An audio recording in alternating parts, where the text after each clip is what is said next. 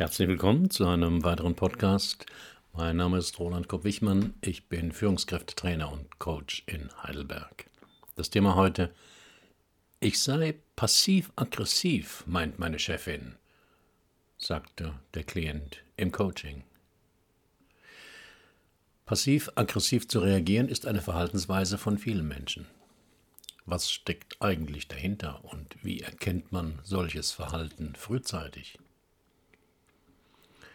Die ersten Interaktionen mit einem neuen Klienten geben mir oft wichtige Hinweise für bestimmte Verhaltensmuster und Konflikte, die jemand mitbringt. Mit Herrn K., einem Personalreferenten in einem Konzern, war das auch so.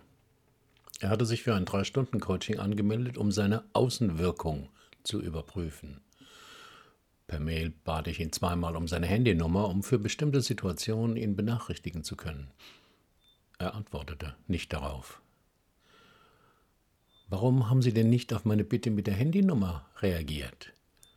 wollte ich im Coaching von ihm wissen.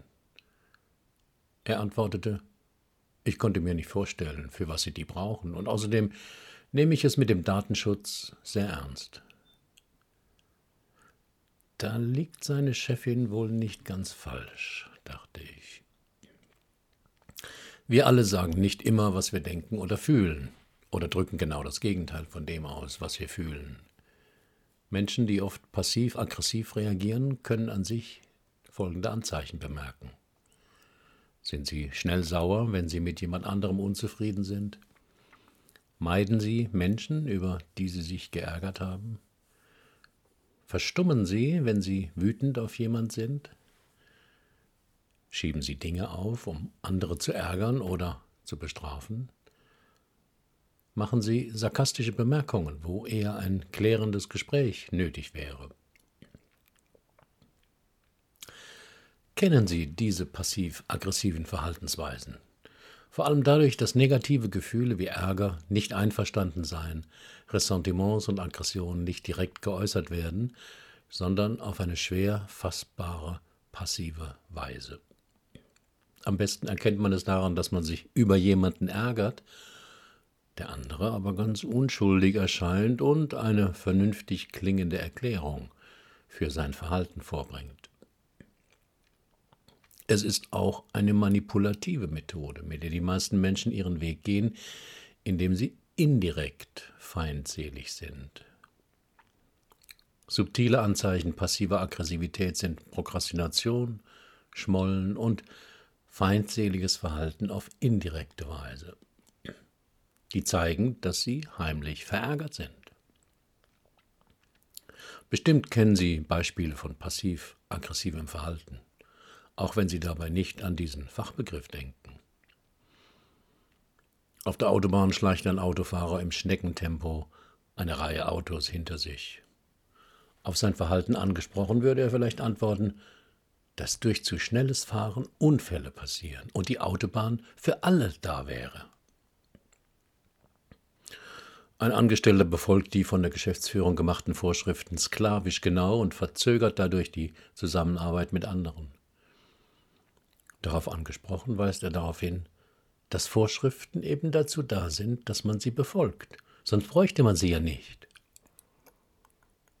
Der Azubi, der beim Zusammenstellen der Stühle im Seminarraum laut schnauft und öfters eine lange Pause macht, um sich zu erholen. Der Partner, der oft Kopfweh bekommt, wenn beim Zubettgehen eine erotische Stimmung in der Luft liegt. Ein Mitarbeiter reißt einen Witz über Schwule. Als ein homosexueller Kollege sich das verbietet, wird ihm Humorlosigkeit vorgeworfen. Ein Kind, das sich ungerecht behandelt fühlt, läuft von zu Hause weg und hofft, dass die Eltern sich Sorgen machen und es suchen. Ihr Partner will eigentlich nicht mit ins Kino, sagt aber dann doch zu. Braucht allerdings so lange, sich fertig zu machen, dass sie erst eine halbe Stunde später loskommen. Der neidische Kollege, der es immer mal vergisst, sie über ein wichtiges Detail des Kunden zu informieren.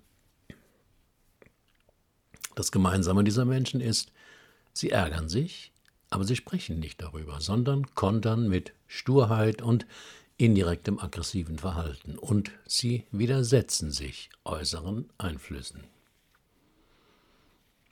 Gegenüber wichtigen und normalen Verpflichtungen, die jeder Mensch halt hat, entwickeln sie massiven Widerstand. Also wenn es darum geht, Termine, Fristen oder Verabredungen einzuhalten, die Wohnung aufzuräumen, Rechnungen zu bezahlen. Allerdings ist ihr Protest nicht direkt, mache ich nicht, sondern indirekt. Sie vergessen es, zögern es hinaus, erfinden seltsame Entschuldigungen, leugnen letztlich ihre Verantwortung. So weigern sie sich auch konsequent, ihr Verhalten kritisch zu hinterfragen oder Verantwortung für ihr Handeln zu übernehmen. Stattdessen tragen sie wortreiche Rechtfertigungen vor und erfinden immer neue Ausreden, so lächerliche diese auch sein mögen. Ein sicheres Anzeichen, dass sie mit einem passiv-aggressiven Menschen zu tun haben, er bleibt ganz ruhig, während sie an die Decke gehen. Was führt Sie zu mir? frage ich den Klienten. Ich komme auf Empfehlung meiner Chefin, weil sie meinte, ich verhielte mich oft passiv-aggressiv. Sie hat auch Psychologie studiert und Psychologen verteilen ja gern mal Diagnosen für ganz normales Verhalten oder wenn ihnen etwas an einem Mitmenschen nicht passt. Der versteckt aggressive Unterton seiner Antwort entging mir nicht, aber es war zu früh, das anzusprechen, und ich frage stattdessen, haben Sie ein Beispiel für so ein ganz normales Verhalten? Klar, zum Beispiel meine Gewohnheit, bei E-Mails all die Mitarbeiter, die das Thema auch angeht, in CC zu setzen. Meine Chefin sagte, das wäre unnötig. Ich finde, dass es notwendig ist, alle Beteiligten zu informieren, deswegen habe ich mich über ihre Bitte hinweggesetzt, weil ich finde, dass ich recht habe. Dann kam es zum Gespräch und sie reagierte wirklich sauer. Ich verstehe das nicht. Ich will doch nur sicherstellen, dass sich keiner übergangen fühlt. Menschen, die häufig passiv-aggressiv reagieren, äußern ihren Ärger nicht, sondern schlucken ihren Frust und tun so, als wäre nichts passiert. Als ich Herrn K. frage, ob er sich vielleicht geärgert hat, als ihm seine Chefin verbot, andere Empfänger ins CC zu setzen, schaut er ganz erstaunt. Ärgerlich? Ich? Nein, nur irritiert. Die Zusammenarbeit mit solchen Menschen ist anstrengend, weil ihre Kommunikation verwirrend und mehrdeutig ist und sie nichts dafür tun, für Klarheit zu sorgen. Zu Beginn geben sie sich kooperativ, sind aber bei den ersten Forderungen oder Anordnungen verstimmt, bringen diesen Ärger aber nicht zur Sprache, weil sie glauben, dass das inakzeptable Gefühle sind, die sie nicht haben wollen oder dürfen. Meist haben sie früh gelernt, ihre wahren Gefühle zu maskieren oder ganz abzuspalten. Das können sie mit der Zeit so gut, dass niemand mitkriegt, dass sie sich gekränkt oder belästigt fühlen. Stattdessen wirken sie erst einmal sympathisch, hilfsbereit, zugänglich und angenehm. Doch innen drin sind sie oft neidisch, rachedürstig und wütend. Wie entsteht passiv-aggressives Verhalten? Viele Menschen lehnen es ja ab, bei der Selbstreflexion auch auf die eigene Kindheit zu schauen. Sie halten das für Psychologenlatein und sagen, wie soll denn etwas, das 30 oder 40 Jahre lang her ist, heute noch einen Einfluss auf mein Verhalten haben? Ich bin doch ein freier Mensch und kann mich so oder so entscheiden. Ihre Erklärung für ein unangemessenes Verhaltensmuster lautet dann meist, ich bin halt so. Das ist meine Persönlichkeit. Niemand ist perfekt. Was ja aussagen soll, dass man das Verhalten eben akzeptieren müsse, denn der Betreffende könne es nicht ändern.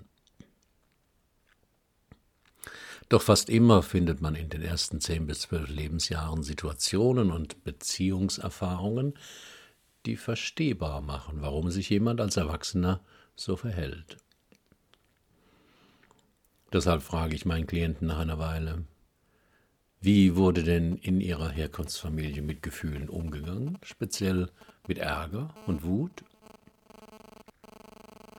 Herr Kerr wurde nachdenklich und sagte, zu Hause dürfte nur einer ärgerlich sein und rumbrüllen, und das war mein Vater.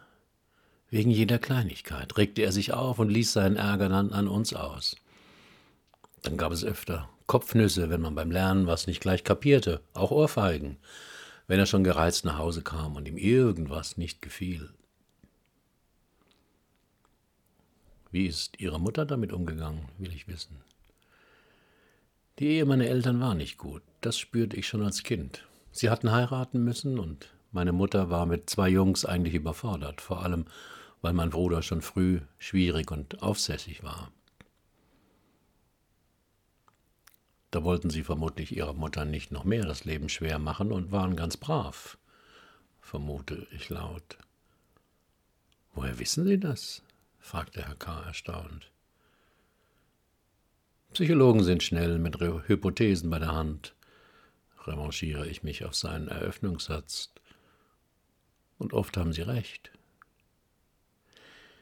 Jetzt erzählte Herr K., ich war tatsächlich brav, half meiner Mutter beim Abwaschen und beim Zusammenlegen der Wäsche. Das gefiel ihr, und sie lobte mich dafür öfters. Aber wenn ich mal keine Lust hatte, ihr zu helfen, wurde sie ganz eisig. Wütend sein auf sie ging gar nicht. Da redete sie dann tagelang nicht mit mir, bis ich mich entschuldigt hatte. Das Schlimmste war, wenn sie ärgerlich war und mich dann anschrie, du bist genauso ein Egoist wie dein Vater.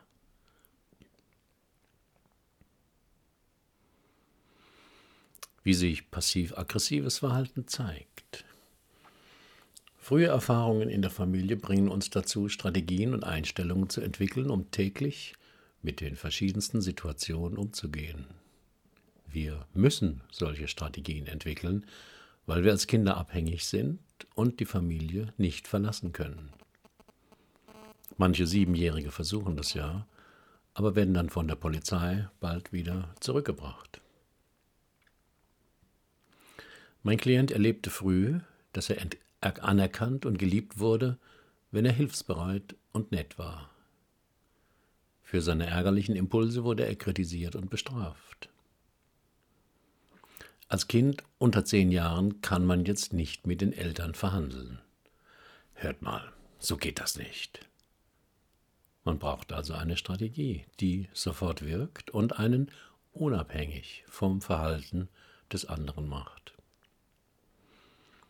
So lernte Herr K. in zahlreichen Begegnungen mit seiner Mutter seine negativen Gefühle zu verbergen. Dadurch verschwanden sie natürlich nicht, sondern waren nur verdrängt. Doch die ärgerlichen und wütenden Gefühle suchen sich einen Weg und machen den Menschen mürrisch und gereizt. Und er entdeckt, dass er seine Aggression doch ausdrücken kann, aber eben passiv und indirekt. Hier die häufigsten Formen. Erstens Schweigen und Ignorieren. Das sieht gar nicht aggressiv aus, macht aber meistens das Gegenüber ärgerlich und das ist ja die Absicht.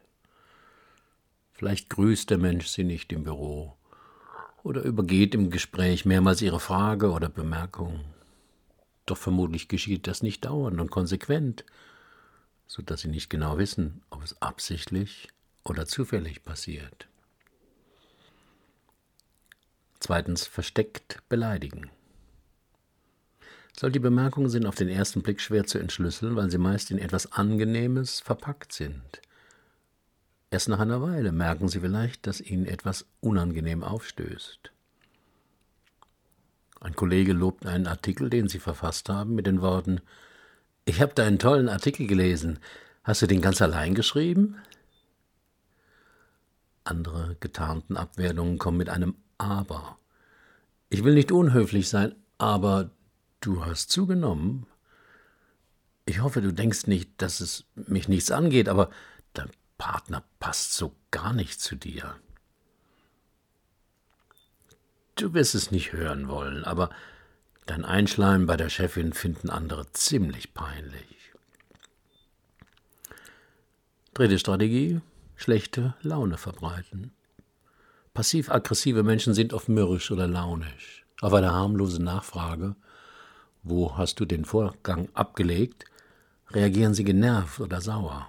Jedoch nicht offen, sondern subtil. Oder sie beschweren sich an, ausdauernd über das, was ihnen widerfahren ist. Keinen Parkplatz gefunden, unfreundliche Behandlung in der Kantine. Ein freundliches Lächeln von ihnen wird nicht erwidert. Fragt man nach, ob derjenige etwas hat, kriegt man eine patzige Antwort. Es kann ja nicht jeder dauernd so gut drauf sein wie du. Oder man bekommt statt einer Antwort nur ein stummes Schulterzucken. Viertens, stur sein. Die passiv-aggressive Ladung dahinter erkennen Sie daran, dass der Mensch wortreich seinen Standpunkt verteidigt und dafür gute Argumente hat. Gleichzeitig ahnen sie aber, dass er dies nur macht, weil er weiß, dass er sie damit ärgern kann. Das ist der Schleicher auf der Autobahn oder die vielen Sarazens der Welt. Auf ihr Verhalten angesprochen werden sie sich immer mit klugen Worten verteidigen und die Vermutung, dass Ärger dahinter stecken könnte, entrüstet von sich weisen. Ihnen ging es nur um die Sache, nur ums Prinzip. Fünfte Strategie. Vermeiden und Aufschieben von Aufgaben. Wer kleine Kinder oder Teenager hat, kennt diese Strategie. Mach ich später. Damit sucht das Kind einen Weg, weil es weiß, dass es das Geforderte tun muss. Hausaufgaben, Spülmaschine. Sich aber nicht unterwerfen will, indem es gleich gehorcht. Das Aufschieben ist dann der Kompromiss. Ganz schlimm natürlich in der Pubertät. Manche Erwachsene bleiben in dieser Phase stecken. Sie überlassen die Verantwortung anderen. Nicht mein Tisch. Oder schieben sie anderen zu. Du kannst das doch viel besser. Beliebt ist auch das Halbfertige erledigen. Sie übernehmen eine Aufgabe, führen sie aber nicht zu Ende. Bin noch nicht dazugekommen. Damit zeigt der Mensch seinen Groll darüber, dass er etwas tun musste, verweigert aber, die Aufgabe ganz zu erledigen, worüber Sie sich dann ärgern können. Entscheidend ist dabei, wie oft das Verhalten vorkommt. Passiert es öfter und ist das Verhalten nicht durch andere Einflüsse erklärbar, handelt es sich vermutlich um passiv-aggressives Verhalten.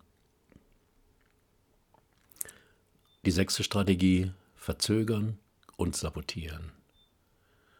Für Menschen mit einer passiv-aggressiven Eigenart sind Uhren und Kalender nicht nützliche Werkzeuge, um im Leben zurechtzukommen, sondern sie erleben sie als natürliche Feinde, weil sie sich dadurch in ihrer Freiheit eingeschränkt fühlen und dagegen heftig rebellieren.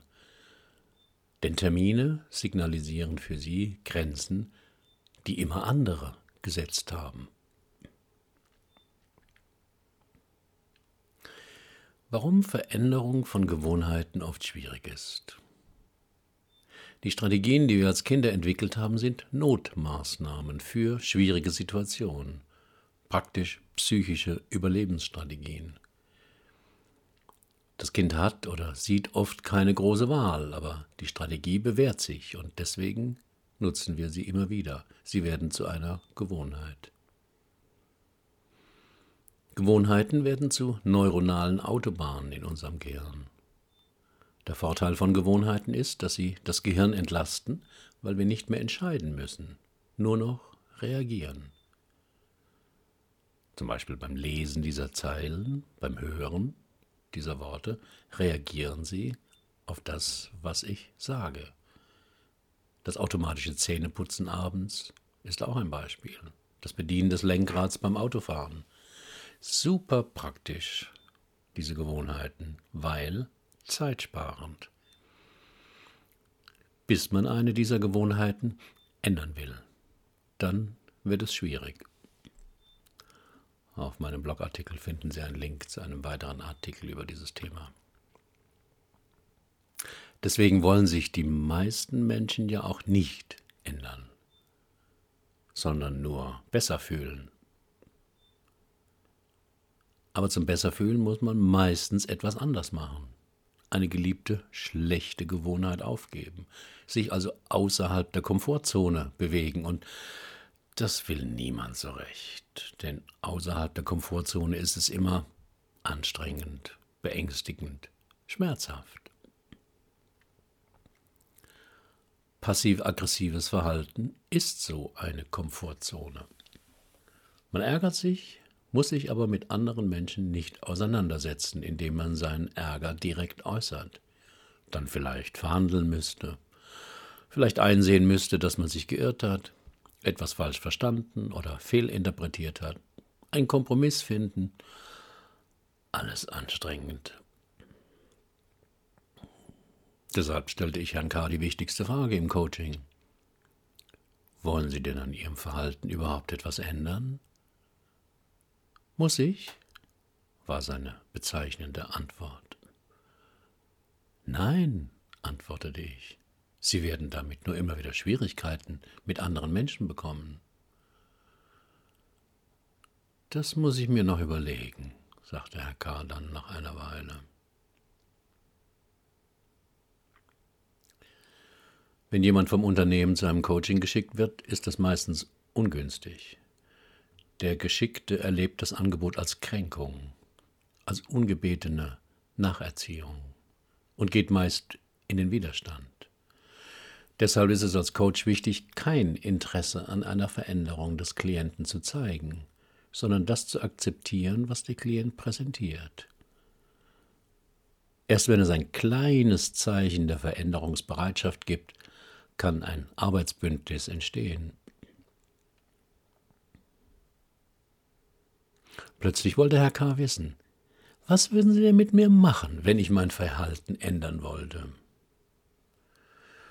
Ich würde etwas mit Ihnen ausprobieren, bei dem Sie erleben, woran genau Sie arbeiten können.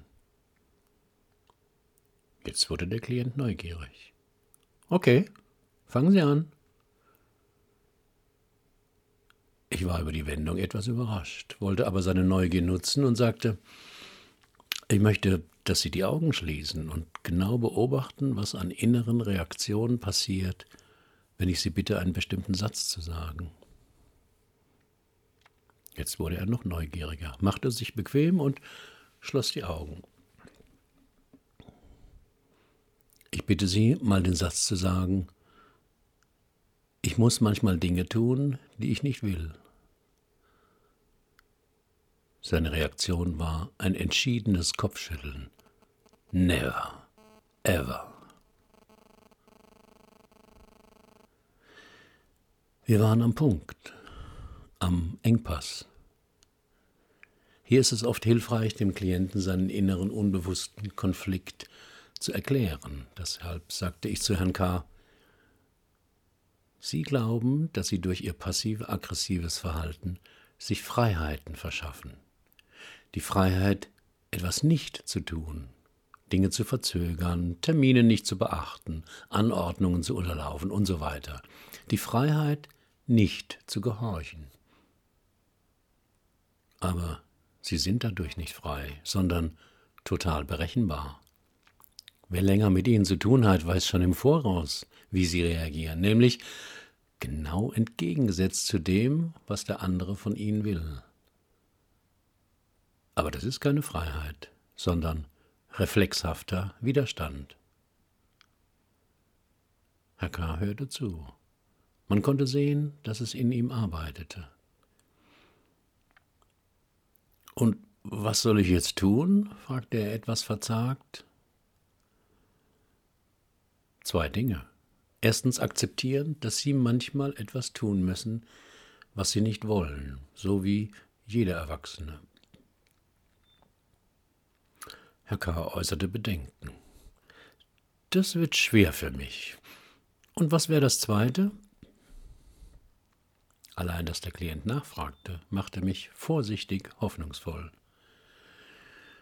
Üben Sie angemessen Ihren Ärger zu äußern und schauen Sie, was passiert. Die Reaktion des anderen ist unwichtig. Es geht darum, dass Sie erleben, dass Sie Ihren Ärger direkt ausdrücken dürfen. Dass Sie heute sagen dürfen, was Sie wollen und was Sie nicht wollen.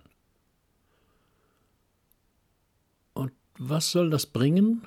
wollte Herr K. wissen.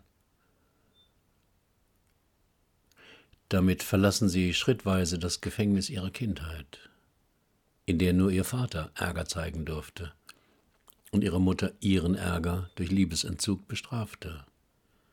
Jetzt sind sie noch zu oft das Kleinkind, das trotzig auf dem Töpfchen sitzt und der Mutter nicht geben will, was sie erwartet.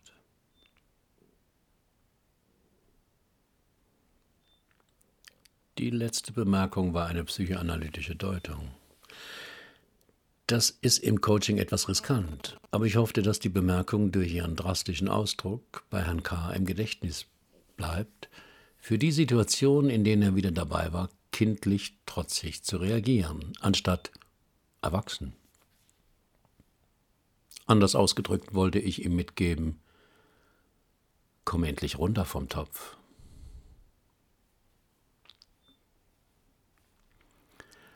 Haben Sie auch ein Problem, das Sie bisher nicht lösen konnten? Dann kommen Sie in mein Seminar Lebensthema klären. Nur sechs Teilnehmer, zweieinhalb Tage, ein Coach. Wir finden die Lösung dort, wo Sie noch nie gesucht haben. Versprochen. Herzlichen Dank für Ihre Aufmerksamkeit. Bis zum nächsten Mal.